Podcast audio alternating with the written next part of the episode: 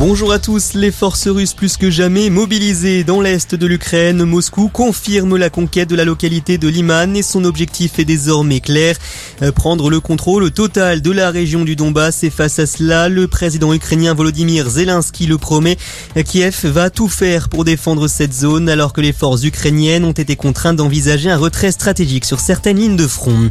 Et dans ce contexte, l'église orthodoxe d'Ukraine a décidé de lâcher la Russie, elle rompt son affiliation avec Moscou raison de l'envahissement de l'Ukraine. Le concile appelle les deux pays à continuer le processus de négociation et à trouver le moyen, je cite, de mettre fin à les fusions de sang.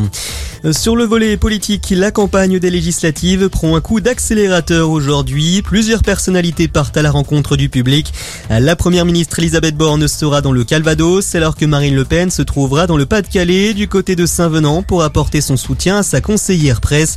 Enfin, plus au sud, on retrouvera Eric Zemmour, qui doit tenir un meeting à Carpentras dans le Vaucluse. Cette question à présent, que s'est-il passé à Bellegarde en forêt dans la Loire? Une soixantaine de chats ont été retrouvés, congelés ou enterrés par les occupants d'une maison.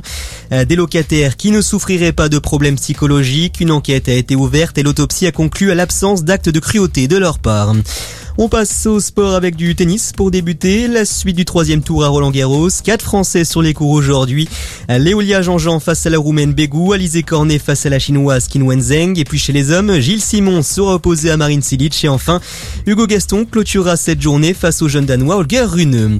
Et puis vous le savez, c'est jour de finale aujourd'hui en France. Celle de la Champions Cup de rugby tout d'abord entre La Rochelle et les Irlandais du Leinster. Ce sera à partir de 17h45 au stade Vélodrome de Marseille. Et puis à 21h débutera la finale de la Ligue des Champions de foot. Le Real Madrid défie les Anglais de Liverpool.